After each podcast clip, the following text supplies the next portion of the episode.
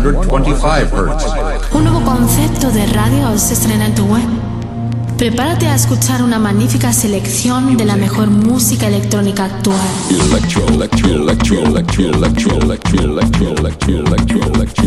Escucha Into the Room Radio Show.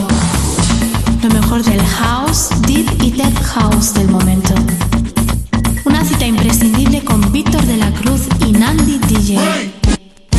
In the beginning there was Jack, and Jack had a groove. No, don't stop. Lady, I got peace deep in my soul. I got love making me whole. Víctor de la Cruz y Nandi DJ te acercan lo mejor de la música de club. ¿Estás preparado? ¿Estás preparado? ¿Estás preparado? ¿Estás preparado? Radio. 73 Music, sello discográfico de música electrónica, desde Deep House, House y Tech House, distribuido en los grandes portales de Internet, Spotify, iTunes, Beatport, Traxsource, Juno Download, YouTube y muchos más. Grandes artistas como Julio Posadas, Del Horno, T. Tommy, Manu B, Drassi y Bilber forman parte de 73 Music. Envíanos tu demo desde un enlace privado de SoundCloud a demos@73music.com. Puedes informarte de nuestros lanzamientos en 73music.com y en Facebook barra 73music. 73music. 73music.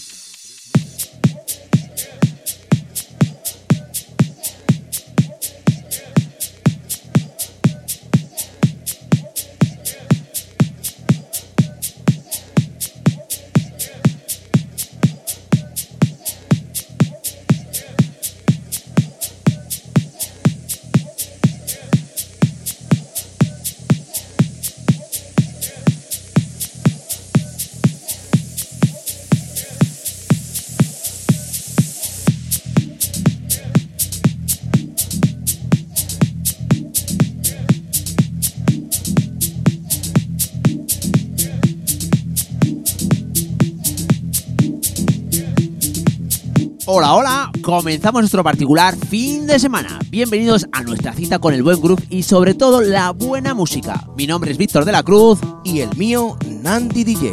Tenemos por delante 120 minutos con el mejor house, deep y tech house del momento. En nuestra primera hora, como viene siendo a costumbre, os presentaremos nuestras novedades semanales.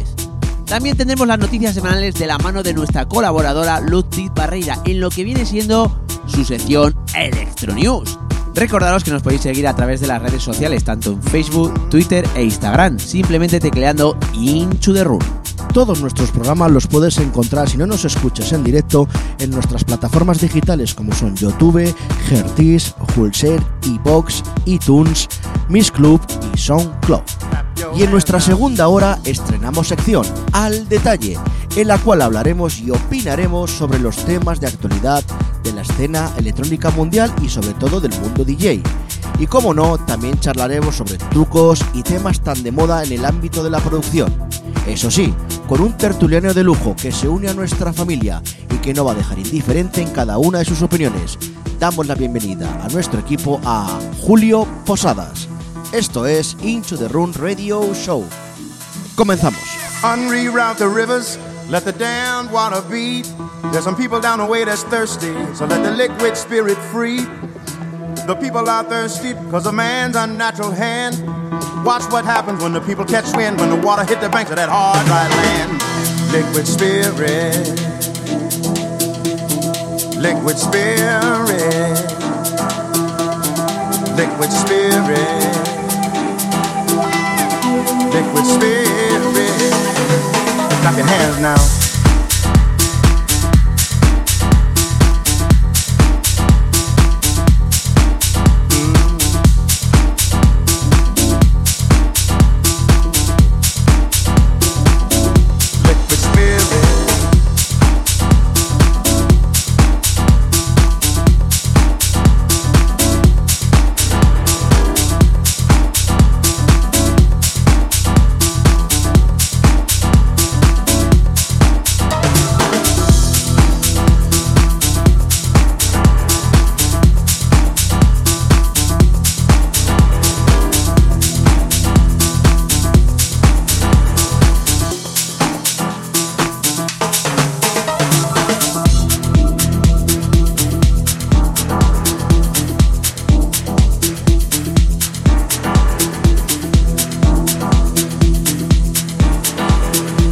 Empezamos nuestra primera hora con uno de los temas que más se ha puesto de moda en este principio del 2016 y que Nicho de Run te presentamos allá por octubre del 2015.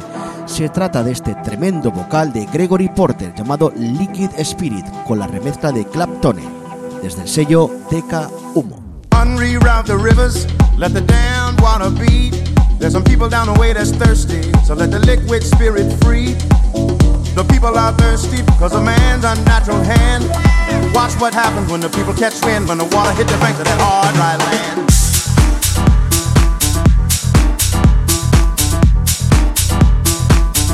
Liquid spirit.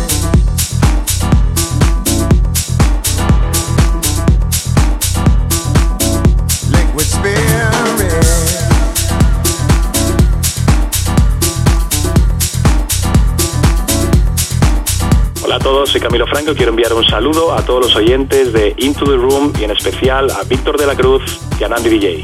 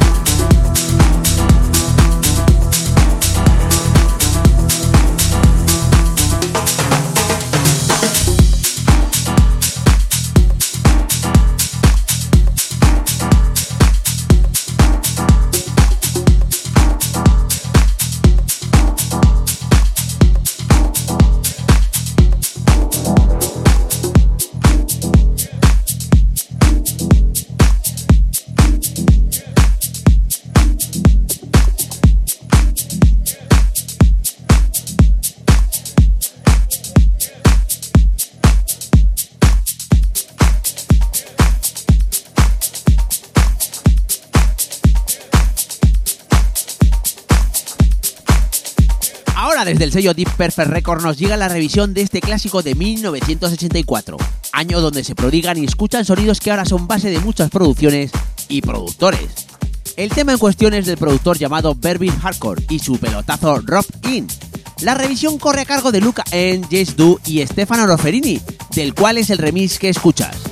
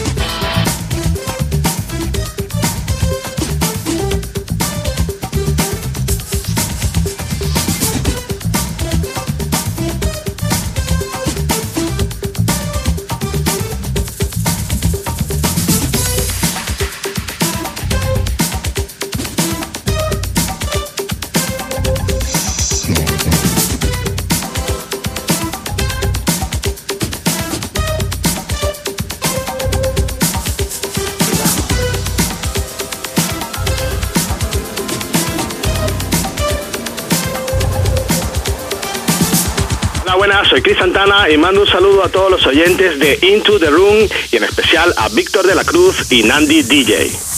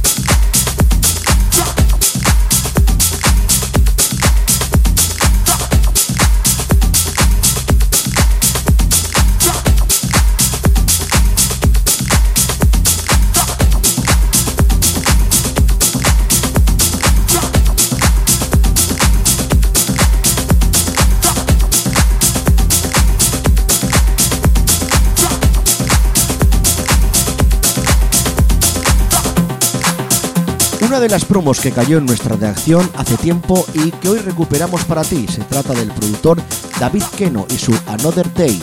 Próximamente los mejores portales digitales, pero mientras tanto lo tenéis aquí, en Into the Room.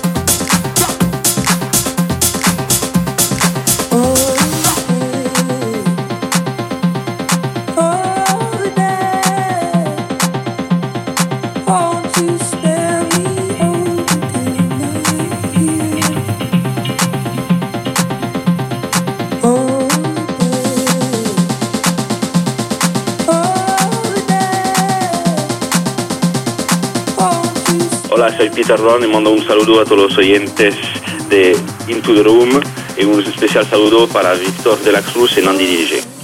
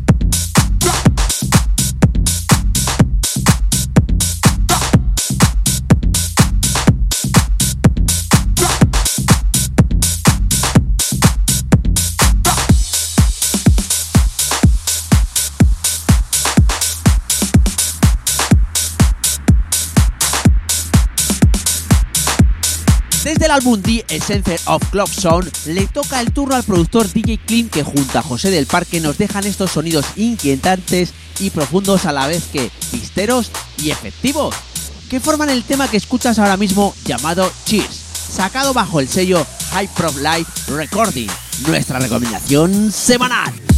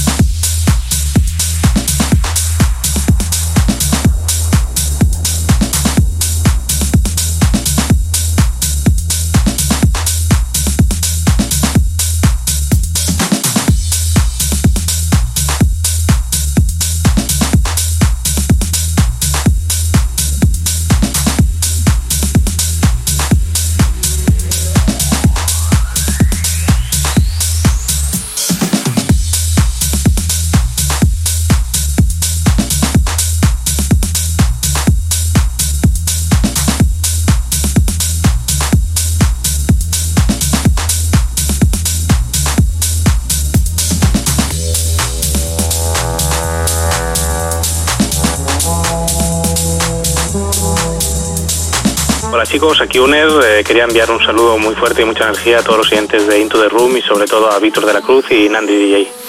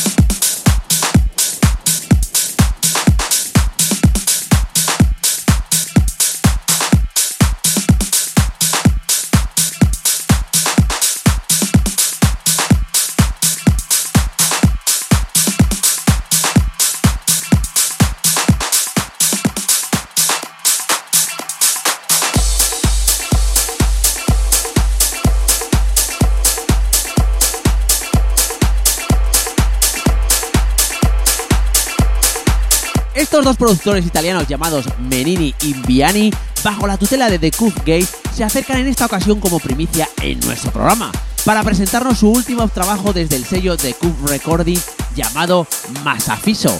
Estaremos muy atentos a estos chicos y a sus próximas producciones como siempre.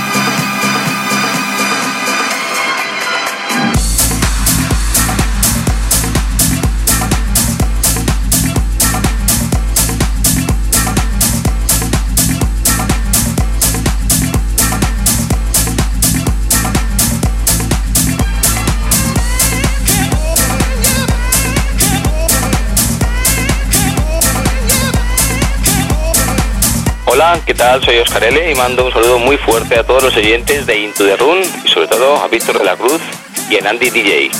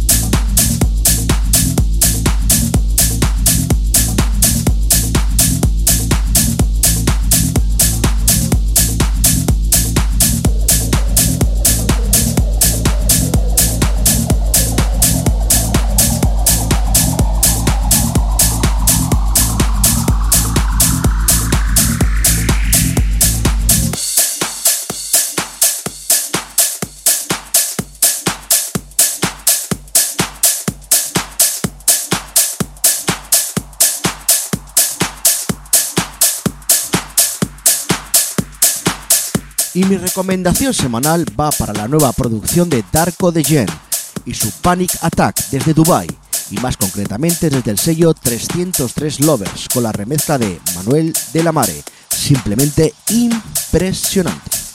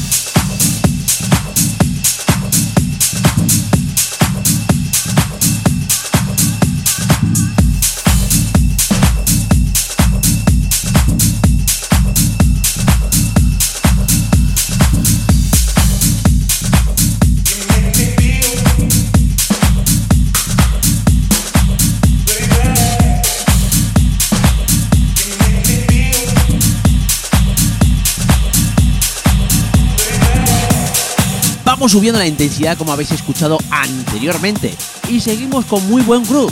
En esta ocasión nos vamos hasta el sello Tool Room para conocer a este productor llamado Pin Remember con su trabajo Big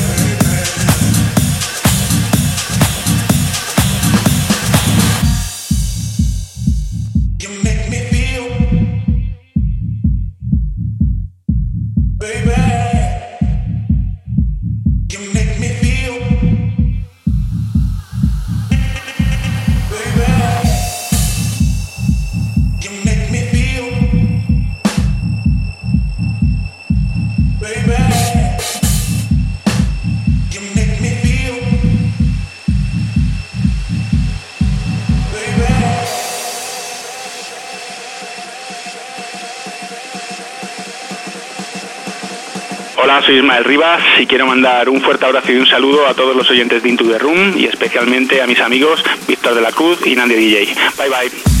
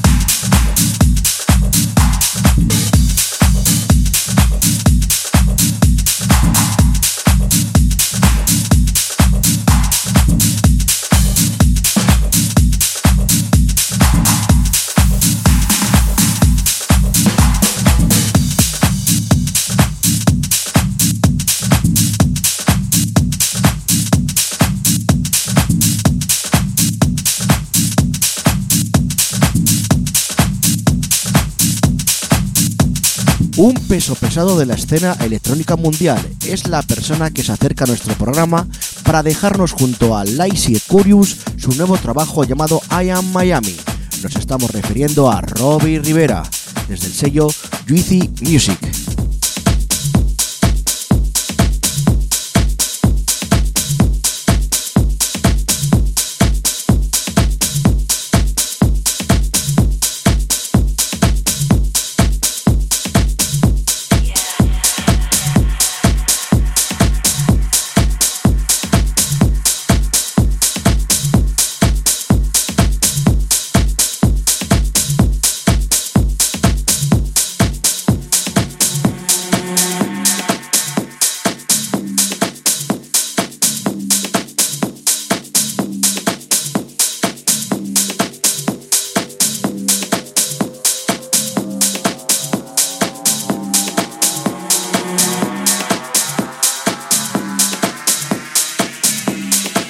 Soy Waze. Eh, un saludo a todos los oyentes de Into the Room Radio Show, en especial a Nandi DJ y a Víctor de la Cruz.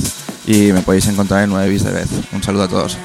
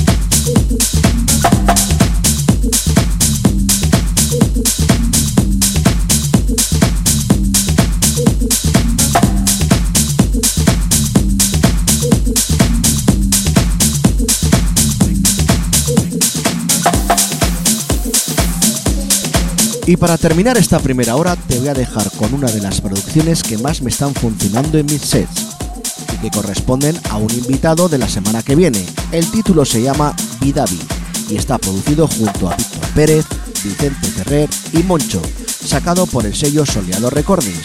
Y nos referimos a Darío Núñez, a quien tendremos la próxima semana en nuestros estudios. Mientras tanto, te dejamos escuchando una de sus últimas producciones.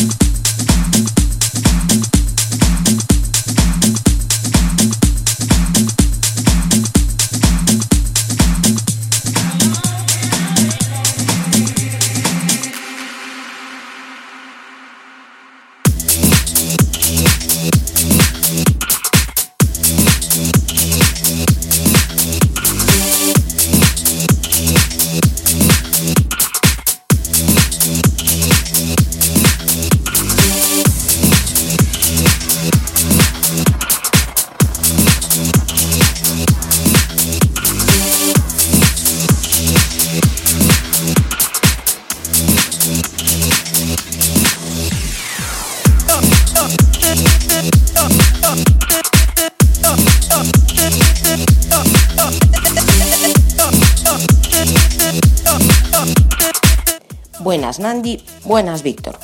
Vamos allá con nuestras Electronews semanales. Empezamos con dos superfiestas de Ibiza.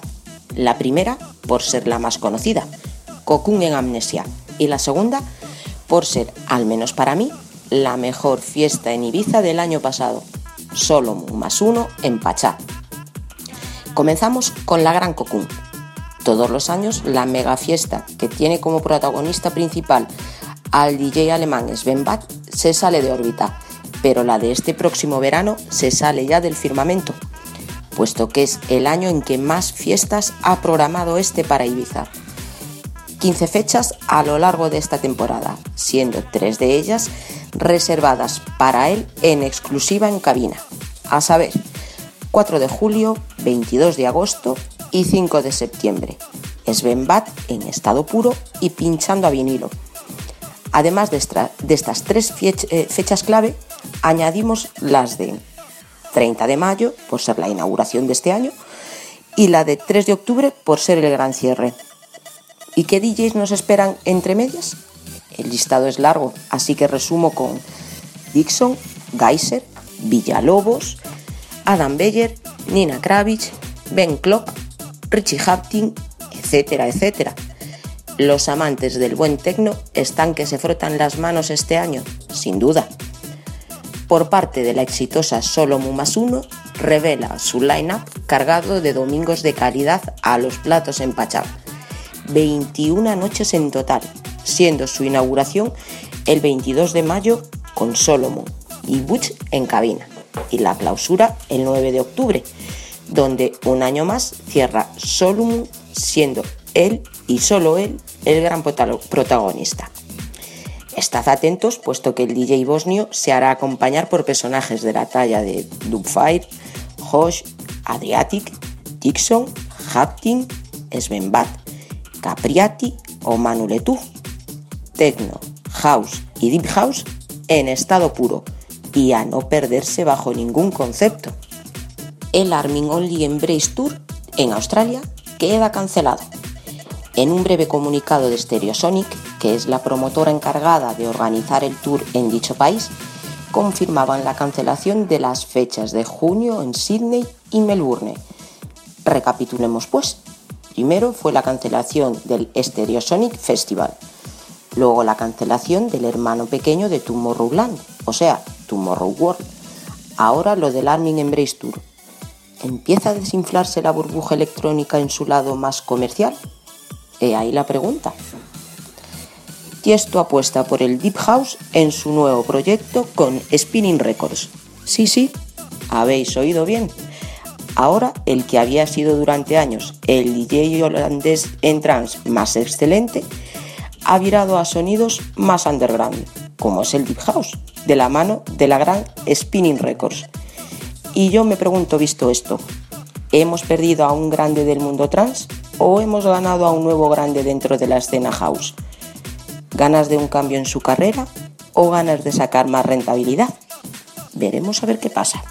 Y ya para finalizar, una noticia, y no de las consideradas buenas para nuestros oyentes en Argentina. El gobierno de Buenos Aires prohíbe la celebración de todo evento relacionado con la música electrónica, tras los cinco fallecidos en Time Warp. Horacio Rodríguez Larreta anuncia que no se van a otorgar más licencias para eventos relacionados con la música electrónica, hasta que el gobierno central no apruebe un proyecto de ley para la prevención y sobre todo concienciación de los efectos de las drogas durante los eventos. Lo peor de todo lo que ha rodeado al festival es por descontado los fallecimientos y por quedar al descubierto tras las em- investigaciones que podría haber miembros de las fuerzas de seguridad involucrados en una trama junto con los empresarios organizadores y los vendedores de drogas.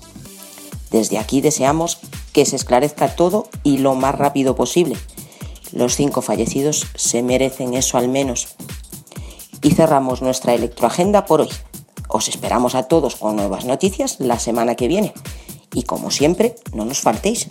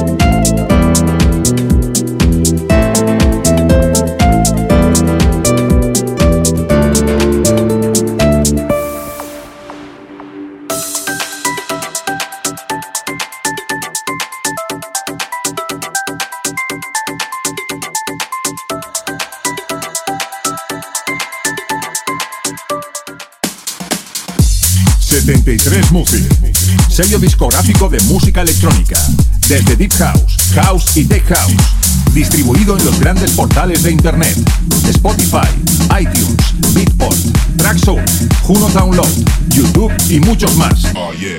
Grandes artistas como Julio Posadas, Del Horno, T. Tommy, Manu B, Drassi y Bilber forman parte de 73 Music.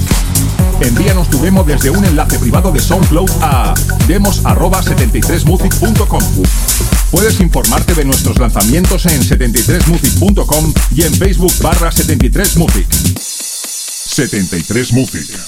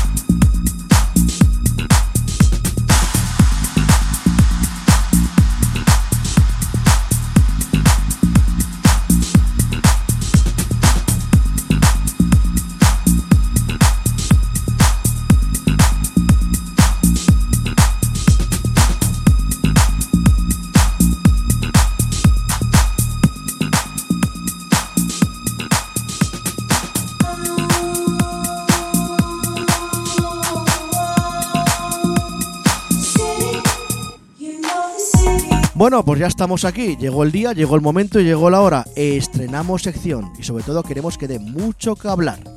Estrenamos al detalle con un gran colaborador del programa, gran amigo personal, Julio Posadas. ¿Qué tal, Julio? Hombre, Nandi, ¿qué tal? Muy bien, muy bien. ¿Qué tal, Víctor? ¿Cómo estáis?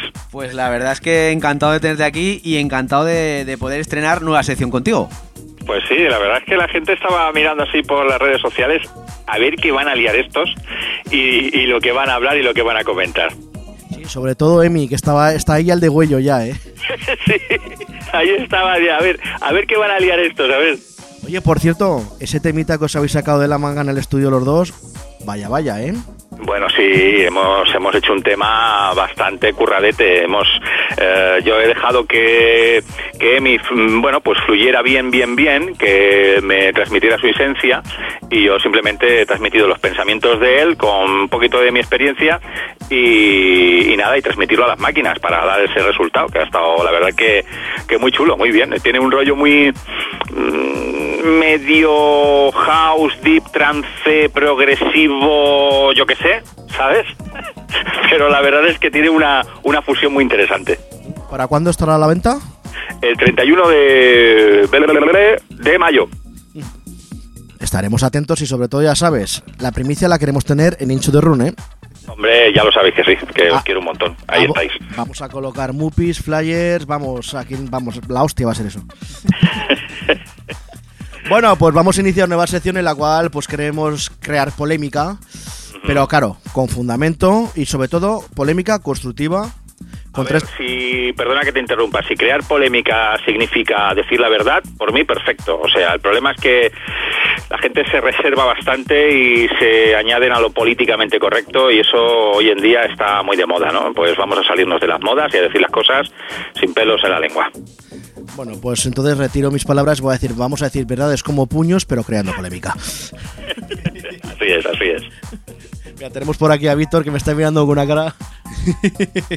Hombre, la verdad es que hay que hablar de estas cosas. Yo creo que eh, está bien que hablemos de estas cosas y de- demos nuestra opinión, ¿no? Porque como bien ha dicho Julio, pues la gente un poco se reserva en estos, en estos temas.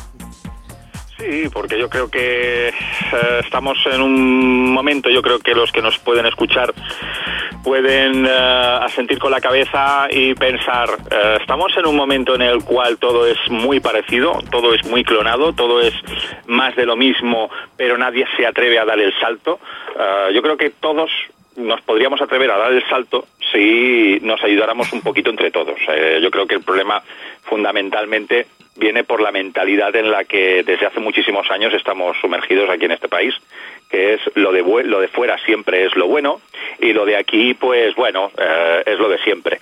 Y si partimos de la base que, que no creemos en nosotros mismos y siempre dejamos que innoven los que vienen de fuera, eh, nunca vamos a, a- a poder sacar lo que verdaderamente tenemos, como ocurrió durante una etapa muy corta en los 90, que nos atrevíamos, confiábamos en, otro- en nosotros mismos, pero no supimos eh, darle más cancha, ¿no?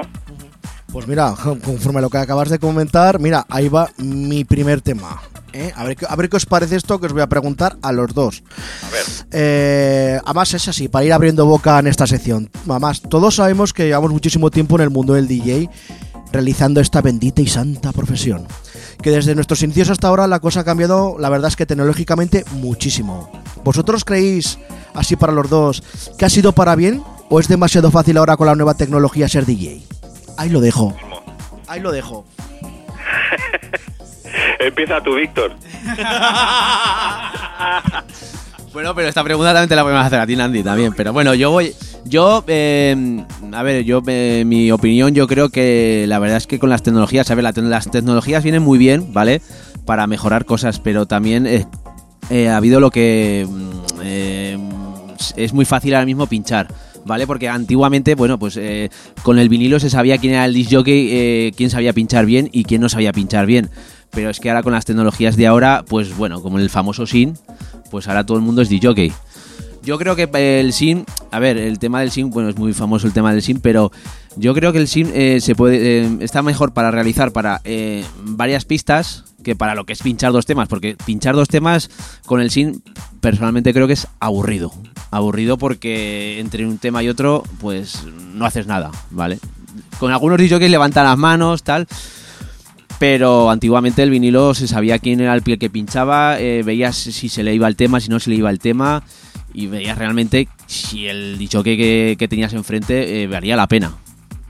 Víctor, yo te voy a hacer una pregunta con lo que tú dices. Eh, ¿Tú crees que un buen DJ eh, no hace falta que mezcle bien, pero sí que ponga muy buena música? Hombre, es que, a ver, una cosa es que el que el que pinche el que pinche bien y otra cosa es el que la selección musical que haga y vea eh, se, sepa eh, tratar al, al- a lo que tiene dentro, lo que tiene enfrente, ¿no? Que son lo- los que van a bailar, lo que son los clientes.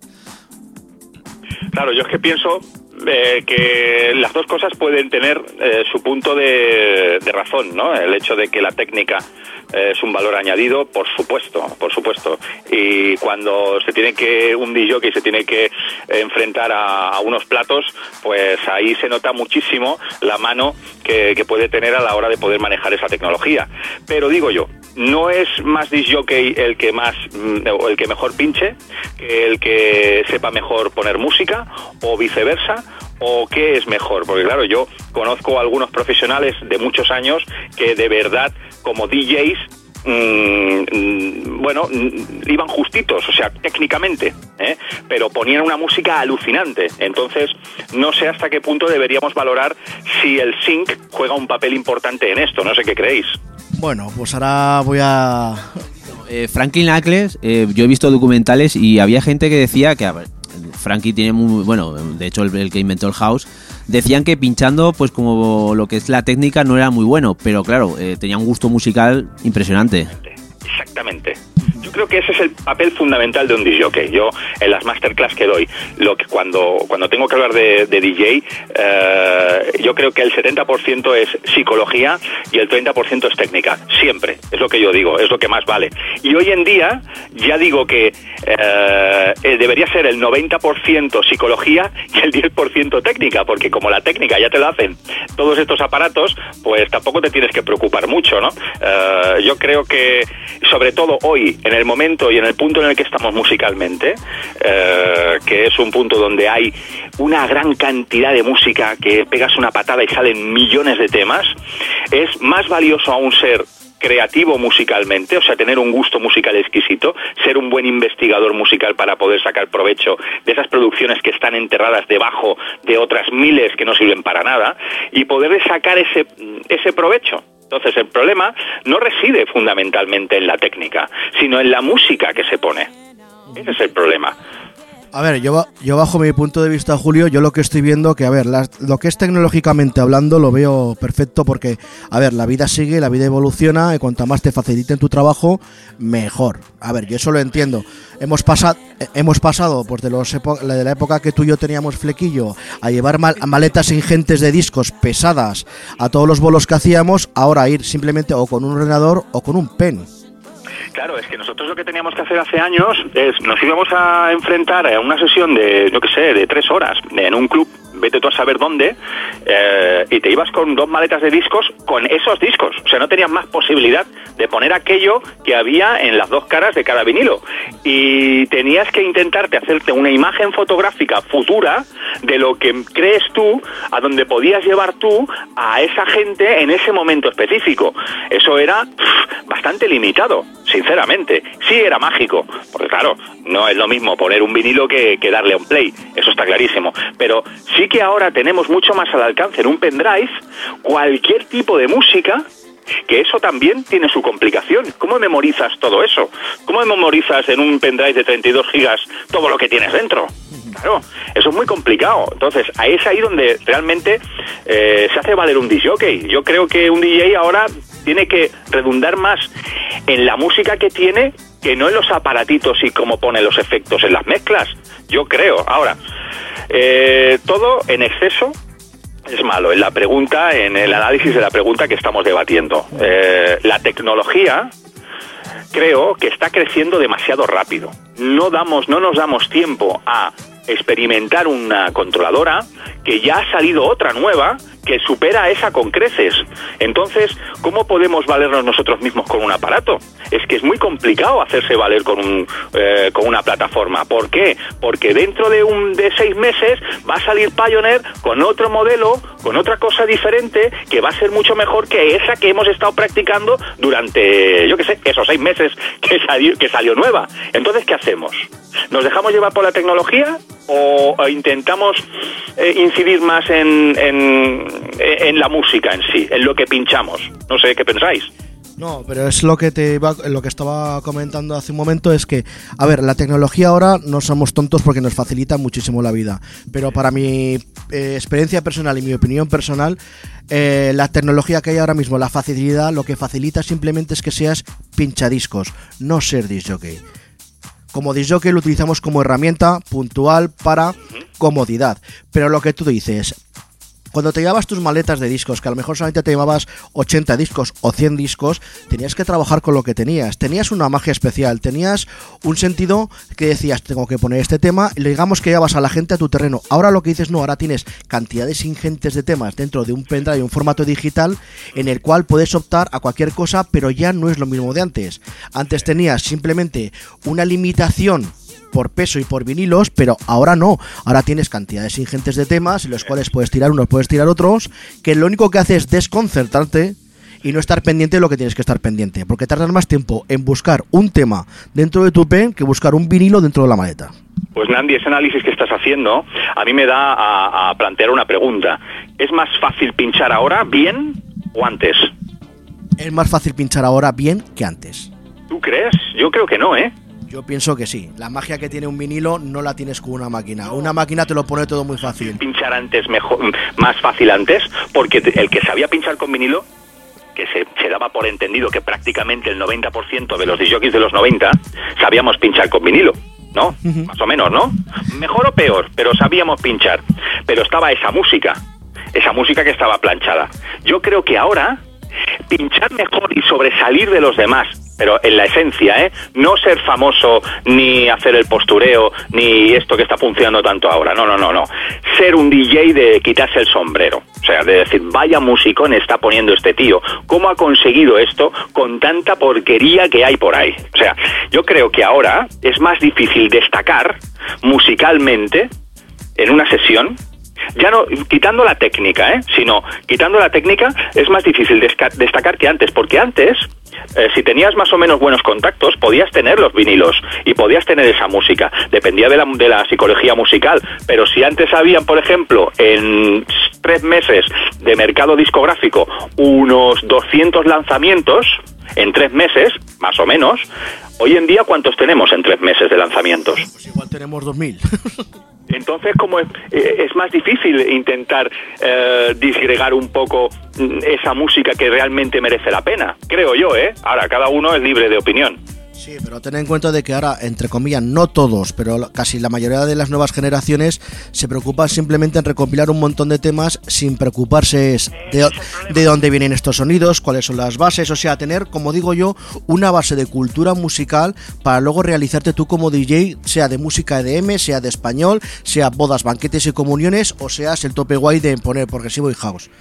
Mira, es más complicado, ¿eh? Digo yo, ¿eh? Un jockey de BBCs, porque tienes que saber mucho tipo de música, y aunque no te guste, tienes que intentar investigarla, saber que poner, si tienes que poner a Bonnie M, o Rafaela Carrá, o, eh, o los Two in a Room, o la Corona, por ejemplo, en una, en una boda, eh, siendo más o menos elegante, sin caer en el pachangueo, que a veces cuando unos beben más de dos copas, pues te lo piden, pero sí que eso es más complicado que no lo otro. ¿Por qué? Lo otro, la gente se ha vuelto y gente que, que disjockeys que están que pinchan en su casa que no tienen la posibilidad de, de pinchar fuera eh, se han vuelto ya elitistas desde su casa. O sea cómo te puedes volver elitista en tu casa o sea lo que tienes que hacer es como dice Miquel Serrano es ser el más famoso del vecindario.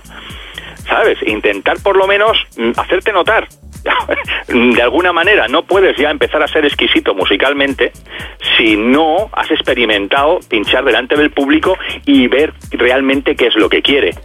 De alguna manera ser inquieto musical. Y ese es el problema en el que estamos hoy en día. Que la gente lo tiene todo gratis. O sea, todo es normal tenerlo gratis. Y, hoy, en día en cualquier bueno conversación en petit comité de colegas te dicen, ostras, ¿no has visto esta página que te la puedes bajar todo? ¡Guau! Es que ya esta ya no funciona, pero mira esta. Y te las das de importante porque tú sabes cómo bajarte la música gratis. Cuando lo importante no es eso, es poder saber dónde está la buena música. Pero igual antes no lo currábamos que más que, que ahora, porque como ahora nos lo dan todo ya hecho, como aquel que dice, Sí, sí, sí, sí, da igual. Eh, también es lo que pasa, que, por ejemplo, imaginemos, vamos a poner el símil de que yo soy un adolescente y vivo en, en casa de mis padres a Tutipleni. ¿Cómo es aquel de, del- de José Mota? ¿Cómo se llama aquel? Que está con la copa de... que lo tiene todo a cuerpo, a cuerpo rey, ¿sabes? a mesa servida. Exactamente. Pues esto es lo que está pasando musicalmente, que lo tenemos todo, que nos da igual, que no, que pasamos de realmente, ya en todos los aspectos, socialmente, y todo esto influye también en la música. Si nosotros estamos acostumbrados a tenerlo todo por derecho, pues no le vamos a dar el valor que realmente tiene. Eh, la gente, o un DJ que no es productor, no sabe las horas que hacen falta para poder dedicarse a hacer una obra. Ahora, una obra de estas que se hacen en dos horas y no hay fundamento ni hay ningún tipo de trabajo, pues bueno, pero trabajos que hay detrás de él de una semana traen, pero a, horas y a horas trabajando. Y eh, el trabajo que lleva detrás hay que saberlo valorar. Si se empieza a valorar ese tipo de cosas, yo creo que la gente tendrá de alguna manera más valor a lo que está accediendo. Y ese es el problema, que no valoramos lo que tenemos. Que te- yo de verdad sigo diciendo que hay que tener una experiencia previa, comerte entre comillas, como nos hemos comido nosotros, esas sesiones en las cuales no había nadie en la pista, que estabas preocupado diciendo, ay Dios, que ya no vuelvo más aquí. Todos esos marrones, digamos, de sesiones, esas son las que realmente te curten, porque pinchar para 10.000 personas relativamente es fácil. Eso es fácil. ¿eh? Pero pinchar en un pequeño club que tengas a 60 personas delante tuyo en la cabina y mover a las 60, Por ejemplo, vas al Tomorrowland o en diferentes géneros, en diferentes momentos, y tienes la gente ya en un after. ¿Qué vas a poner? Si tú si no sabes pinchar en un after, no sabes pinchar en ningún lado. Porque la gente ya va enchegada, ya, ya van, eh, van a, a divertirse. Eh, lo complicado es hacer un buen, un buen warm-up. Eso es lo difícil. No hacer un warm-up ya a saco y poner la música que van a poner a las 2 de la mañana. Tienes que tener sentido musical para poder hacer las cosas. El problema es que la gente se cree que, eh, que es muy fácil. Sí es fácil pinchar, como tú dices, Nandi, en un sitio grande donde ya hay 2.000, 3.000 personas. Ya está todo el mundo entregado. Y además, si te toca pinchar una hora, que es lo que a mí me pasaba en las fiestas Remember, que ya me desmarqué, que ya sabías que poniendo el smile ibas a triunfar, pues eso no tiene ninguna gracia. Pero es lo que le digo a toda la gente, digamos, entre comillas, que empieza ahora y los viven por el interés de seguir con esta profesión. Digo yo, a ver, es que lo difícil en esta vida, de esta profesión, no es ser una gran estrella. Porque si tienes contactos, un buen manager y gente que te mueva, eh, tarde o temprano vas a tener un nombre. Digo, lo difícil en esta profesión es ser un residente de una sala todos los fines de semana. Y pegarte durante años en esa sala, manteniendo la sala alta, con gente siempre, la gente siempre está escuchando tu música, e innovando y manteniéndote ahí. Eso es ser un verdadero profesional. Sí, yo creo que ahí estás, ahí tienes toda la razón. Yo creo que el verdadero éxito de la carrera de, de cualquier persona, de lo que se quiera, quiera ser eh, agricultor, quiera ser escultor, quiera ser pintor o DJ, es poder dedicarse en cuerpo y alma a ello toda la vida. Y uno puede lanzar un pelotazo, puede pinchar o puede tener unos contactos y en cuestión de un año ser la estrella. Pero lo complicado no es llegar ahí.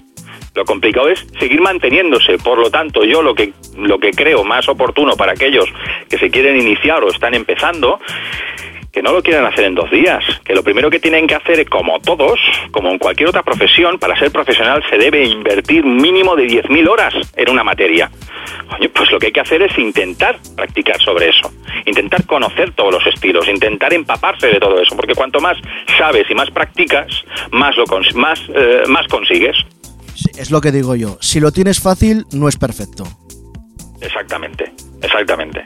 Además, Bueno, fácil. Eh, mm, a ver, hoy en día mm, lo que más triunfa es la comunicación. Es, la, es lo que, bueno, pues de alguna manera eh, todo lo que se repercute en la difusión de un producto. Si uno tiene a su alcance unos buenos contactos, eh, presupuesto sobre todo, y, y una imagen en la cual basar tu, tu proyección, en cuestión de un año ya estás ahí arriba. O sea, en un año. En un año. Simplemente coges, haces seis, siete temas, haces un, un EP o un, casi un LP de diferentes producciones producidas por un ghost producer en cualquier y uno de mucha calidad y, y tienes buenos contactos en buenos sellos y haces eh, y contratas a un especialista en marketing y publicidad y haces todo esto, pues bueno, pues una inversión tranquilamente de 30 o 40 mil euros y en un año estás arriba. Y encima, la re- y encima la ha recuperado tres veces más, ¿o sabes? Es que es así. Claro, pero que eso, eso de qué sirve? A ver, yo creo, no lo sé. Ahora, el que piensa que lo quiere hacer así no es DJ, quiere ir de DJ, que eso es diferente. La palabra, la palabra que está de moda, postureo. Postureo, postureo. Pero esto pasa en todo, ¿eh? No solamente, claro, lo que pasa es que a nosotros nos toca muy de cerca porque nos dedicamos profes- profesionalmente a ello, ¿no? Pero sí que es cierto que tenemos que intentar entre todos no vetar, eh, no, a mí no me gusta vetar nada, ¿no? Pero sí intentar apoyar a aquellos que se lo están ganando de- realmente como, como se merece hacer las cosas, como con esfuerzo. Esfuerzo.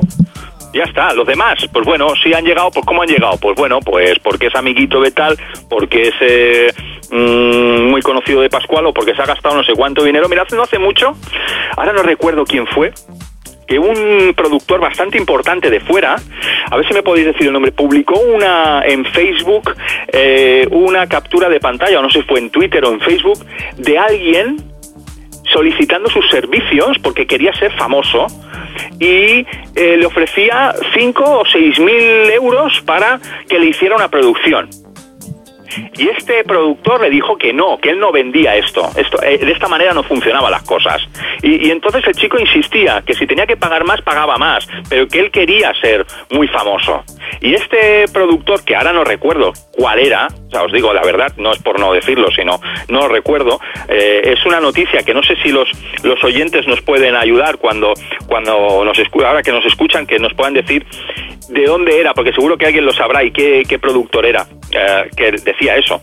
Pero hay otros que sí, que se venden, claro, por supuesto, y que dicen, bueno, pues mira, yo me voy a ganar esto y me da igual el fin a, a hacerlo. Pues eh, ese es el problema. Entonces, a quien hay que apoyar es a aquel que realmente se lo trabaja. Sí que hace falta, por supuesto, invertir un dinero. Si tú no sabes producir y quieres acortar un poquito eh, el hecho de aprender y, hacerte unas producciones, vale, pero eh, que te las haga otra persona, vale, porque si yo no, no, vi- no viviría tampoco de esto. Pero hay maneras y formas, ¿eh? Eh, ¿Puede ser que el- lo que acabas de comentar, el, pro- el productor eh, podría ser Martín Garris? No, no, Martin Garrix no. Eh, es uno de. Es un productor de Tech House, creo. Es que ahora no recuerdo, espérate, no. Es que lo miro, lo miro aquí en el Facebook, pero no. No lo, no lo recuerdo. Y hace, no hace mucho, ¿eh? Es que yo tampoco me Hace tres o cuatro días, ¿eh? Yo vi, la- yo vi la, yo vi lo que has dicho tú eh, por Facebook, lo que pasa que no me acuerdo qué, qué productor era. ¿Qué productor era? No me acuerdo. Y además era un mensaje de SoundCloud o que, que él hizo una captura de pantalla, creo que era un SoundCloud, sí. Sí, sí, sí, Eh, sí, sí. privado, ¿sabes? Y le, y le hablaba al chico este que quería que quería estar y el y el productor le dijo, "Estas no son las maneras de si quieres ser un buen DJ tienes que trabajar, no tienes que, ¿sabes?" Eh, me sorprendió bastante la, esa generosidad. No hay muchos que hagan eso, ¿eh? También hay que decirlo, ¿eh? Porque eh, la cosa va así, ¿eh? La pela es la pela. Sí, sí, sí, sí. La pela, la pela es la pela que dicen, ¿no? Sí, sí, sí. Bueno, volviendo yo al, al tema de antes, bueno, que estamos hablando, eh, yo lo, mi opinión, lo que he dicho era porque ahora mismo, a día de hoy, mm, muchos eh, que quieren ser disjockeys mezclan dos temas y se piensan ya que son disjockeys. Bueno, eso, eso, eso es problema de ellos. Eso es problema de ellos. El de, eh, uno es el que se siente DJ de verdad, sabe cuáles son las cosas como hay que hacerlas. O sea, es como cuando uno quiere ser futbolista. Sí, eh, tú puedes pegarle cuatro patadas al balón, te haces un par de fotos y mira dónde, mira lo que hago, ¿no? Pero no, es así. Lo que hay que hacer es trabajárselo desde, desde el principio, de, de intentar hacer las cosas como hay que hacerlas. Pero es cuestión de, de, de la conciencia de cada uno, ¿eh? O sea, también uno, igual hay gente que puede vivir en una falsa realidad y creyéndose realmente que sí que es DJ cuando simplemente han pinchado ah, dos discos, no han pinchado más. Pero no creo que sea un problema, yo creo que es un problema de cultura, ¿eh? Hay gente que puede ser realmente ignorante, sí. Sí, sí, pero luego también, aparte de lo me ha dicho Víctor de los DJs que hacen dos mezclas con el singing cuadrando eh, cuatro bombos, ya la leche, pero eh, ¿y los productores que se bajan los programas piratas con, con, con cuatro bombos, dos charles y dos samplers? Soy la hostia vinagre. Ese es otro tema, ese es otro tema largo, largo, claro. Ah, es que yo recuerdo en la época mía, en la que todo el mundo dice de la época de, del vinilo, ¿no? Los DJs sobre todo nos, eh, nos llevamos la mano a la cabeza con todo lo que está ocurriendo ahora, porque antes, pues bueno, se habría que invertir un dinero en discos, etcétera, etcétera, etcétera. Pero yo como productor también de los 90, yo recuerdo gastarme 6 millones, 7 millones de pesetas de la época, que son un- al cambio unos 30.000, 36.000 euros, eh, unos 40.000 euros prácticamente, en aparatos para producir.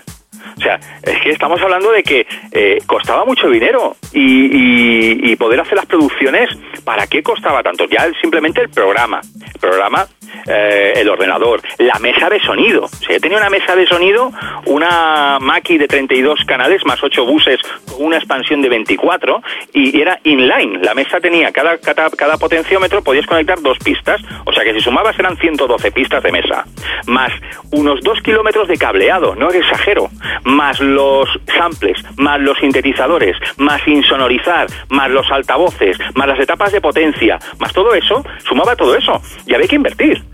Pero hoy en día, encima que tenemos un programa, puede ser un Cubase, un Ableton, un Logic, o una media de 500, 600, 700 euros, la gente no se lo, no se lo, no se lo compra. ¿Para qué? Si ya lo tiene ahí. VSTs, oye, pues un VST dices, bueno, bueno, mira, pues si lo voy a utilizar cuatro veces, pues bueno, vale, ahí quizás, bueno, pff, lo paso, pero el software, tío, o sea, el software es esencial. ¿Por qué? ¿Por qué? Porque puede ocurrir una bajada de tensión, puede meterse un troyano, puede meter cualquier cosa, se te puede fastidiar el programa, los proyectos que tengas dentro, o sea, eh, es muy arriesgado. O sea, lo que mínimo, mínimo, ya que te compras y te gastas una buena máquina en tener en casa, que el, tu propio programa te lo tienes que comprar también. Pues yo hay grandes productores, bueno, grandes productores, gente que produce mucho, que incluso el programa que utilizan para producir es craqueado. Yo voy a hacer un pequeño inciso a lo que estás hablando. Eh, hubo en Facebook también una, una capturación de, de imagen de Brian Cross, el cual tenía el Silent Pirata. Brian Cross no es productor. Vamos a ver si lo sabemos. Nosotros lo sabemos. Lo que no creo que se lo sepa los demás. Pero no es productor.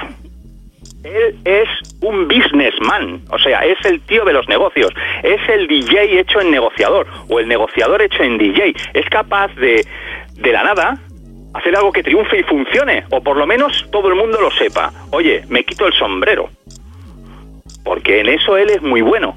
Pero no, no nos engañemos, no es productor, por lo tanto, no me sabe mal que tenga un Silent Pirata. Me da igual, sinceramente. Ahora, me sabría mal ver de, yo qué sé, de, de un Dimas, eh, de un Deformation, por ejemplo, que su DAO fuera pirata. Me sabría mal, dije, coño, pues si te está ganando la vida desde hace muchísimo tiempo así, por lo menos cómprate el programa, que entre todos así nos ayudamos. Ahora, de Brian Cross, pues me da igual, sinceramente, porque él no es productor.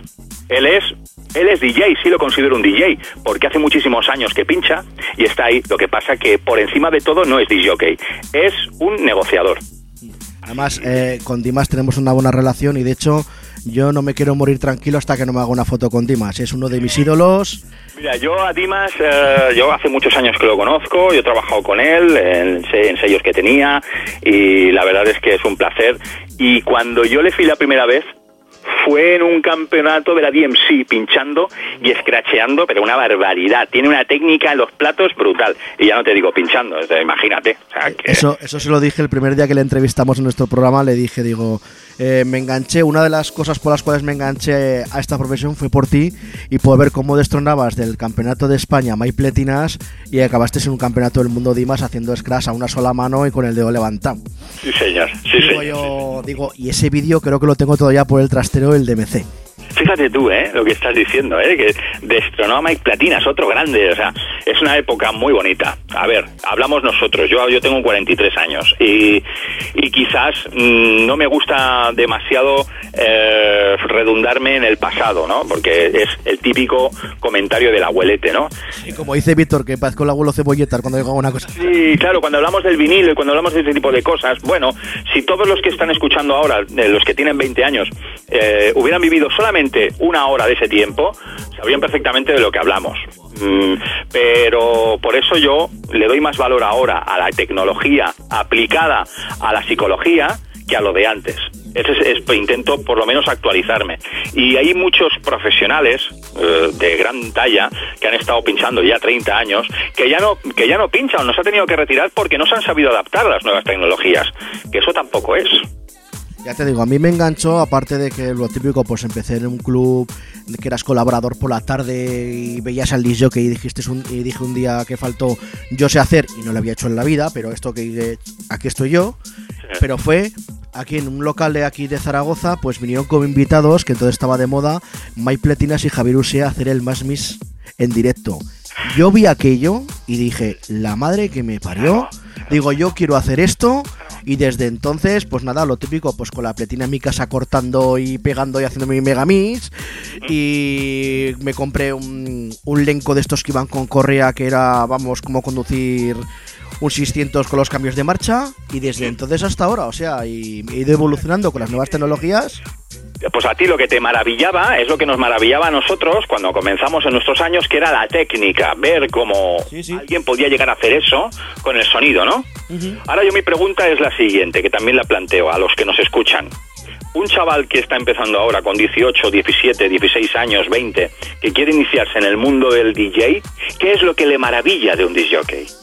Esa es la pregunta, o sea, si- ¿qué es lo que le puede llegar a sorprender? Sinceramente, con un equipo o, o- o que está de, de encima de un podium diciendo eh, put the fucking ser, ¿sabes? Y, y, y, y air y tal, no sé qué, no sé cuánto.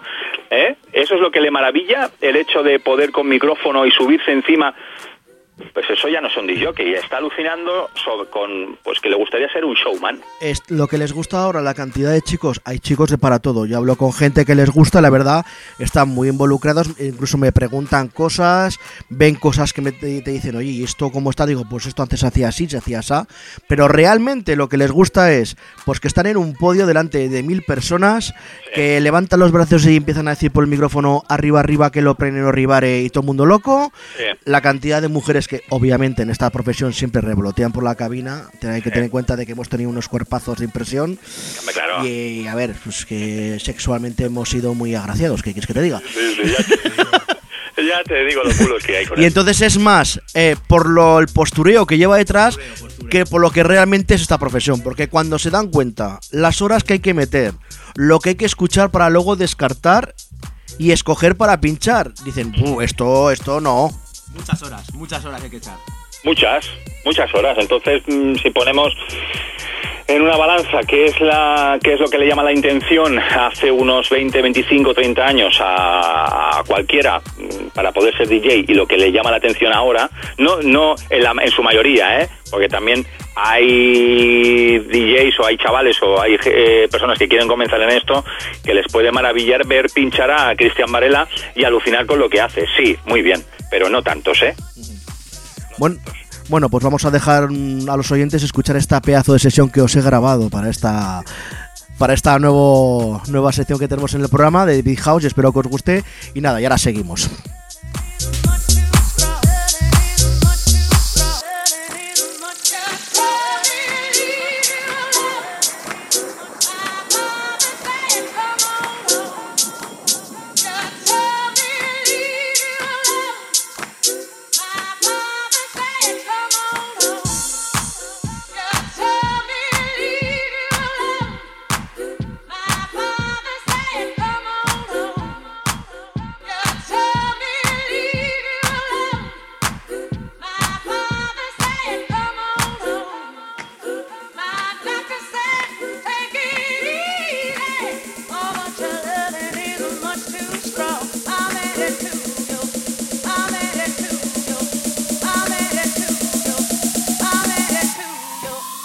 Bueno, retomamos otra vez el hilo de la conversación que hemos dejado antes un poquito pendiente para que escucharan nuestros oyentes. Vuelvo a repetir esta pedazo de sesión que os he grabado. ¿Cómo te, cómo te gustas, eh? John, John Gustanson me llaman los amigos. Y vamos a hablar un ratito de producción, como antes ha comentado Julio, porque además eh, son muchos artistas jóvenes eh, que gracias a profesores como tú, con tus masterclass y luego con tus cursos de producción, que son atrapados por la música electrónica. Pero me imagino que todo tendrá su principio, Julio. Eh, ¿Cuáles son, según tu punto de vista, los errores de novatos que suelen cometer a la hora de meterse esta gente en el estudio? Pues lo mismo prácticamente que con la que con la música, que como con el mundo del DJ, es la cantidad de información eh, que existe en la red, en la cual eh, perjudica una visión, eh, por, bueno, pues eh, más crítica eh, sobre sobre lo que hay que hacer en el campo de la producción musical. ¿Qué ocurre? Uno quiere, uno, imaginemos que yo soy DJ y ya quiero dar el paso a la producción musical, que es como más o menos en el 80% de las ocasiones suele ocurrir, ¿no? No al revés, al revés hay poquitos, pero eh, de DJ a producir es lo que suele ocurrir. Y decide empezar a producir. Y antes de meterse en una academia, pues empieza a indagar, a bajarse un programa gratis de, de producción musical eh, y empezar a probar. Eh, si no eres un lince, o sea, un lince quiere decir que hayas nacido para esto, que sepas perfectamente que, uno vale y que uno se le da bien, es complicado mm, tener algo claro, porque tú pones eh, en Facebook, perdón, en Facebook, en YouTube, tutoriales de producción musical y salen millones. Millones. Entonces, no sabes ni cómo empezar. Y claro, la palabra, las técnicas y con los conceptos de la- del mundo de la producción musical se quintuplican o son elevado a 10 de la diferencia que es con el mundo del DJ. Es mucho más complicado producir que pinchar. Es mucho más difícil y más desagradecido eh, producir que pinchar. Quiero decir desagradecido que en el momento que dejas de producir, en el momento que dejas de practicar en la producción musical, se te olvida. hay conceptos que se te olvidan. Es muy es curioso, pero es así, no es como con pinchar. Pinchar es como montar en bicicleta, siempre se ha dicho, ¿no? Eh, lo dejas, pero bueno, eh, al cabo de un tiempo, nada, le das un poquito y ya vuelves a, a adquirir aquello que, que habías dejado de hacer. Pero con la producción no. ¿Qué ocurre? Pues lo que, lo que pasa siempre, que hay muchos que comienzan, ven una gran cantidad de información bestial y se hacen un lío. Y yo he recibido a diferentes tipos de, de alumnos que han empezado, han intentado hacer y han venido con unos conceptos completamente equivocados eh, a la hora de comenzar a hacer una producción, de qué es lo que hay que hacer para poder empezar a producir y se creen que con unos auriculares, un programa sencillito y, ya está, ya pueden producir. Sí, pueden hacer maquetas o pueden eh, hacer alguna composición mm, sonora, ya no digo musical, sino sonora, en la cual, pues bueno, haya un ritmo y haya algo, pero eso no es nada, o sea, eso es simplemente una cacofonía, que se llama, que no tiene ni está afinado, ni tiene sentido de estructura, ni nada por el estilo. Y ellos creen que con eso, pues bueno, pueden hacer. Entonces, eh, tengo que deshacer aquello que han aprendido, desaprender, primero tienen que desaprender para volver a aprender. Yo recomiendo que hoy en día, con la facilidad que tenemos de cantidad de información, intenten asesorarse. Primero, antes de empezar a investigar, se tiene que dejar asesorar por gente profesional, con gente contrastada, o sea, con gente que ya llevan años haciendo esto, no, no oportunistas, que como en todos los aspectos y en todos los eh, campos hay, que de repente, ahora yo soy profesor, o ahora me monto un tal, o ahora soy esto, ahora soy lo otro, no. Gente que lleve años, gente que detrás de esa persona, eh, ya digo, profesores o tutores o docentes que lleven... eh, una trayectoria detrás que les avale, años, ¿eh? Años. Plastic, por ejemplo, ¿no? Esta gran academia que, que empezó en Barcelona, que ahora ya están en Zaragoza, que ahora también están en Valencia y que se están cada vez abriendo más. Detrás de estas personas, de este equipo humano que hay, hay grandes profesionales. Entonces, mm, es mejor que te asesores por gente que realmente sabes que no por el amigo del amigo que, que también es productor o hacer alguna cosilla. No, porque vas a aprender y vas a perder un tiempo oro, tiempo que es oro, para realmente ponerte en la materia. Entonces yo lo que recomiendo siempre es que te dejes asesorar por aquellos que, que realmente saben y, que escuches los consejos y que los apliques. Y que los apliques. Eh, yo lo que acabas de comentar, eh, yo he dado cursos en plástico de producción y la verdad es que lo recomiendo a todo aquel que nos esté escuchando porque como bien has dicho son profesionales y la verdad es que aprendes bastante. Claro, claro. Es que, a ver, eh, hay muchas personas. Yo me he encontrado gente, ¿no? En la red. Es que los cursos son unos sacacuartos. Es que tal. Hay algunos que sí. Hay algunos cursos que sí, pero como todo, tienes que saber dónde tienes que ir. Eh, para, para poder hacer aquello que quieres hacer. Si tú vas con gente, y sobre todo hay que escuchar a aquellos que han estado en esas academias. Hay que hablarles, preguntarles, oye, ¿qué tal? ¿Cómo te ha ido? Ah, pues muy bien, pues tal, pero sin ningún tipo de, eh, de, lazo con, con el personal de allí. O sea, gente realmente neutral. ¿eh? que han ido y preguntas, oye, ¿y esto que has aprendido? ¿Dónde lo has? Pues aquí, pues allí, pues te informas. ¿Que no tienes presupuesto? Pues es que todo cuesta dinero en la vida. Es que tenemos que intentar tener en la cabeza, meternos en la cabeza de que las cosas cuestan dinero, que todo tiene un precio y que hay que intentar ver que detrás de esas personas que están enseñando se dedican única y exclusivamente a eso. Tienen que dar de comer a sus familias, a sus hijos y seguir viviendo. Es que es lógico. Pero claro, es que ese concepto no lo tenemos muy grabado y es lógico. O sea, hay que pagar. Primero, hay que decir, vamos a ahorrar. Vamos a ahorrar un dinerito, ¿eh? Como para, para hacer aquello que nos gusta. A cualquiera que, por ejemplo, quiera aprender a hacer windsurf, se tiene que comprar una tabla y una vela. Y, una, y un traje de neopreno y tal. Y empezar. Y ya sin saber. Y ya sin saber. Pues a eso le tiene que añadir apuntarse a una escuela náutica o a un cursillo de surf para que le enseñen. Es que cualquiera. Pero es que el problema que tenemos nosotros Va, estos cursos, estas cosas, eh, esto es un sacacuartos. Bueno, veremos a ver lo que haces tú solo con tanta información y tanta cantidad de, de- de- de tutoriales que no sirven para nada, porque hay muchos tutoriales que no sirven para nada, y veremos qué hace un chaval que va a un sitio certificado donde hace lo que tiene que hacer por profesionales que le están diciendo lo que tienen que hacer. Eso- esa es la diferencia, simplemente lo pongo en el aire.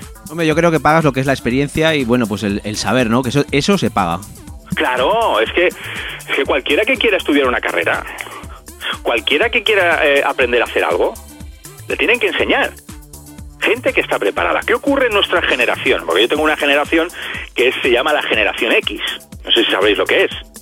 Es una generación nacida eh, a mediados de los eh, finales de los 60 hasta casi casi eh, finales de los 70, principios de los 80. Esa generación es una generación en la cual la tecnología y los avances se han ido fusionando con la, con la vorágine de ahora. O sea, hemos vivido lo analógico, hemos vivido lo, la- jugar con un palo y una piedra a, entender cómo funciona una tablet. Entonces, eh, valoramos sobre todo la capacidad de, de saber o de apreciar aquello que se ha inventado. Porque hoy en día hay niños, eh, yo tengo un hijo de 12 años y tengo otro de dos y medio. Y el de 12 años, él no, por supuesto, pero amigos suyos se creen que la leche sale de los árboles. O de que, no sé, de que el chorizo, pues lo fabrican, lo fabrican y no, y no viene de los animales. Claro, es que partimos de la base de que no hay una educación y no hay un concepto, no hay un mensaje basado en "L- esto cuesta un dinero porque detrás de eso hay un esfuerzo. Entonces, como no valoramos eso, hay personas que vienen cohibidas ya por ese mensaje instaurado en nuestra en nuestro hipotálamo de la sociedad en la que vivimos en este país, no digo en otros, en este, donde lo gratis es mejor. Hombre, lo que acabas de comentar, eh, antiguamente cuando, bueno, yo, yo empecé a pinchar en el 97, ¿vale? La verdad es que no había los cursos que hay ahora. O sea, la gente, con los cursos que hay ahora, la gente tenía que, que, mm, aprovecharlos, no, no decir que si... Claro, es que ahora todo es, eh, no sé, eh, esto nos van a sacar el dinero, pues no, no, hay que aprovechar los cursos porque para eso están. ¿Sabéis lo que va a pasar dentro de unos años? Eh, nosotros somos la primera generación de docentes que hay en este país. Yo. Antes de mí no había nadie. A mí no me enseñó nadie. No porque no quisiera yo. Es que no habían. O sea, no existían. ¿Vale? La música electrónica en España, la música electrónica electrónica, empezó a mediados, a principios de los 90, finales, si me pones ya a finales de los 80, vale. Pero a producir aquí, productores, disjockeys sí que habían, pero productores no habían. Habíamos, éramos muy pocos, éramos muy poquitos. Y teníamos que aprender de estudios de grabación donde se sonorizaba música acústica, de ir a sitios donde veíamos grupos y asimilarlo y transformarlo en la tecnología. Y tuvimos que ir aprendiendo siendo autodidactas y creándonos a nosotros mismos. Ahora, ¿qué pasará dentro de unos años? Que habrán certificados, habrán profesores titulados, habrán mm, una cosa como un poco más seria. Bueno, seria. Bueno, es que todo eh, tiene, tiene un principio. Y nosotros, yo como profesor, eh, me pasa esto, que no soy un profesor el cual se haya sacado un título para poder ser profesor. Porque es que no habían profesores. Entonces pasará esto, dentro de unos años será como una profesión eh, certificada, avalada por el Ministerio de, de- Industria, eh, todo con sus certificados, etcétera, etcétera, etcétera, pero que todo eso pasará un tiempo. Y entonces sí que se le, dará, se, se le dará un valor, pero yo creo que el valor se le tiene que dar ya, sobre todo porque estamos viviendo de una cosa, o sea, el, el que es capaz de crear un trabajo de la nada, como por ejemplo ser artista, y encima comer de ello, eso se tiene que darle un valor. Y sobre todo ya que tenga una repercusión y que haga que otras personas disfrutan de, disfruten de esto. Entonces, eso se tiene que dar un valor y se le tiene que dar una posición. Por lo tanto, sigo diciendo, los cursos de producción musical son esenciales. Es- esenciales para aprender. Como bien estás comentando, o sea, lo bueno que hemos tenido en nuestra generación X, como decías, es que nosotros nos hemos sabido adaptar a todo lo que venía de nuevo. Digamos que yo, por lo que veo ahora, las nuevas generaciones simplemente se han integrado. No han conocido todo, ¿me entiendes? Entonces, claro, yo también por lo que veo es que muchos de los productores noveles ahora, que dices tú, con cuatro eh, tonterías compradas, eh, un programa craqueado y cuatro conceptos equivocados encima, se creen que con cuatro bombos y un Charles ya son los reyes del mambo. Eh, luego encima eh, tienen, eh, como te diría yo, están escuchando todo el día porque nos meten por radios generales eh, música que con cuatro ritmos ya está hecho y son éxitos de pista, simplemente porque nos los entran todos los días y ya se piensan que con eso está todo hecho. Y eso no es. Claro, es que si tenemos que eh, valorar el por qué esos éxitos que están con cuatro pistas y funcionan y son éxitos, ¿dónde está el problema? ¿En esa canción en cuestión o en quien la consume?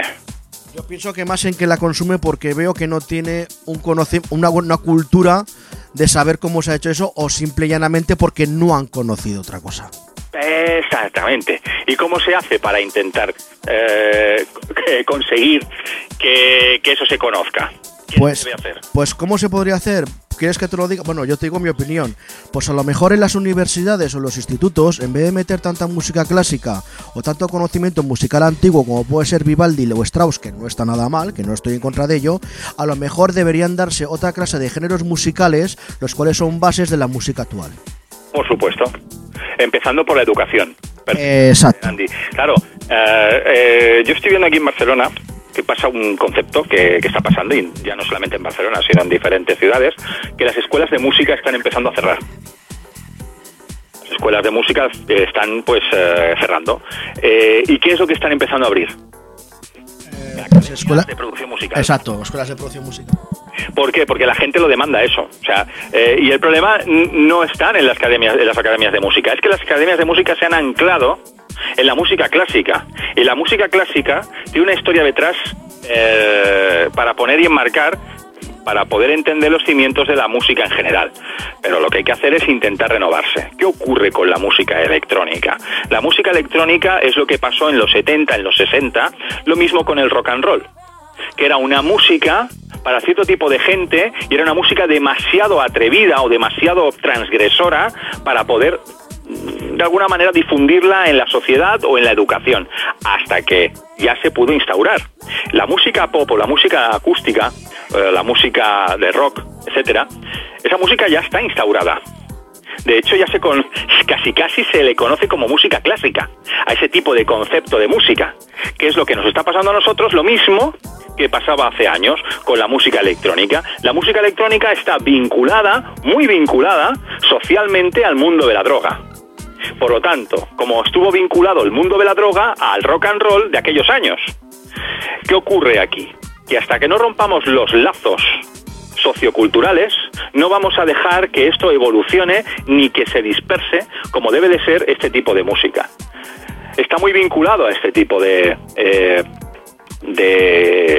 bueno de cultura no o sea la música electrónica es lo mismo que eh, la droga hace poco hubo una desgracia en Argentina no sé exactamente en un festival si no, no sé si lo sabéis vosotros pero hubo bueno un Madrid Arena pero allí a lo bestia vale y lo pues lo de alguna manera lo enlazaron a que la gente estaba muy colocada. No perdona la música no te dice que te tienes que meter. Eres tú el que decides meterte no la música. Eres el problema claro Ah, es que por culpa de la música o lo que trae esa música, no, perdona, la música no trae nada. Igual que eh, hay gente que no nos drogamos, hay gente que sí se droga, pero es la elección de cada uno. Pero hasta que no sepamos mm, separar este lazo que hay entre esos dos conceptos, no vamos a progresar, no nos vamos, no nos van a ver bien. Por cierto, hay festivales, gracias a estos festivales, como el Madrid Music Days o el Sonar o algunos otros, que se está empezando a ver la música electrónica como un concepto cultural asociado a la educación y a la cultura. Y eso, eso va a ser posible para poder fomentar los cursos de producción musical, los cursos de DJ y todo eso va a hacer que se vaya a entender como algo normal de la sociedad, que la gente tiene unas inquietudes, la juventud de ahora, y antes les daba por comprarse una moto, pero ahora les da por comprarse una controladora o por comprarse un ordenador para producir. Entonces hay que intentar ver cuál es la inquietud de los chavales hoy en día e intentar también de alguna manera ir a eso que ellos quieren eh, transformarse, pero, pero quitándose esos conceptos que son completamente erróneos. Pues bueno, Julio, vamos a tener que dejar aquí hoy nuestras conversaciones matutinas hoy por la mañana, como digo yo. ¿Eh? Y vamos, pa, porque vamos, eh, vamos a editar el próximo programa dos horas, porque No, esto... ya te digo, como me a mí ya ves. Bueno, a- cu- cu- cuéntanos así a grosso modo, muy rapidito, cómo son tus cursos en tu estudio. Bueno, eh, los cursos que yo doy eh, me baso en los cursos particulares que yo estoy dando, me baso mucho en la necesidad de cada alumno. Eh, le digo qué estilo te gusta y sobre ese estilo vamos trabajando una, de una manera mm, genérica eh, lo que él necesita. Eh, primero lo que incido es en, en cómo tiene su habitación, que invierta en que su habitación la tiene que tener bien acondicionada acústicamente, porque en, el, en la parte final del curso o en otro curso más añadido que es el de mezcla y mastering, incido mucho en la mezcla y en, y en el campo de frecuencias que tiene en esa habitación, porque eh, lo que tenemos que intentar es evitar falsear el audio que nos sale por los altavoces. Si nosotros estamos en un altavoz, en una, en una sala donde tenemos mucho eco, eh, lo que vamos a recortar siempre es de graves, para que esa, esa acumulación de armónicos que oscilan entre los 20 y los 100 hercios no se nos acumule ahí y entonces ¿qué pasará? Falsearemos y lo escucharemos en otro, en otro lugar y, eh, el tema pues eh, nos saldrá sin graves. Entonces yo lo que le digo siempre es que intente de alguna manera solucionar con espumas, trampas de graves y, y, y la- y acondicionar la habitación acústicamente. Luego le digo que se compre unos, unos altavoces de, eh, de campo cercano, eh, un programa para trabajar, que yo es el que en el que doy las clases yo es de Cubase, es un programa en el que no se va a ver nunca forzado a cambiar. ¿Eh? Hay otros programas que el motor de audio que tienen no es lo suficientemente avanzado y luego tienen que mezclar con Logic y con Cubase, es curioso, ¿no? Pero yo con Cubase es lo que yo doy y les enseño a estructurar los temas, a tratar bien el audio, a poder cortar, a poder eh, pulir con fade ins y fade outs todas las producciones, bueno, todos los sonidos que hay, a hacer una estructura vertical y la estructura horizontal. La estructura vertical es el orden de percusión, bajos, tal, lo, lo digo todo, o sea, yo solo eh, atiendo todas las necesidades bajo un orden, bajo un temario y no, no, no puedo garantizar, pero sí que les digo a todos de que cuando en 20 horas de, de, de curso, sin saber nada, vienen sin saber y salen haciendo sus producciones, o sea, con 20 horas. Eh, eh, mi sistema mm, ya está avalado por muchísimos alumnos que han pasado por mis cursos y todos salen, por lo menos, aprendiendo a hacer estructuras con producciones de 40 pistas, viene más o menos bien mezcladas en- de alguna manera, pero bueno, eh, no, no se puede conseguir todo en tan poco espacio de tiempo, pero sí que saben producir sus producciones, sus tracks sencillitos, pero lo hacen en 20 horas. Eh, danos un teléfono de contacto para que pidan información por teléfono. Sí, es el 687. eh, espera, ¿cómo digo yo? 687. 689, perdón, ¿eh? Quitamos 687. 689 07 77 70. Lo vuelvo a repetir porque tiene muchos 7. 689 07 77 70. ¿eh? O se pueden poner en contacto en, mi Facebook. ¿eh? Pues Buscan Julio Posadas y ya ap- aparecerá mi careto y se pueden eh, poner en contacto conmigo, eh, que les atiendo y les doy las tarifas y todo lo que haga falta. Los cursos también los doy tanto a nivel presencial en mi estudio, como que me desplazo también a domicilio eh, en la provincia de Barcelona o para toda España a través de TeamViewer o eh, conectado también con Skype. Pues nada, Julio, encantadísimos de haberte tenido en este primer programa de Al Detalle con Julio Posadas y esperamos, y te esperamos ver el próximo mes. Sí, sí, ya con ganas de plantear otras otras cuestiones importantes también. Bueno, pues eh, Julio, un placer como siempre y nos vemos el mes que viene. Un abrazo, Víctor. Un abrazo, cuídate. Hasta luego, adiós. Adiós.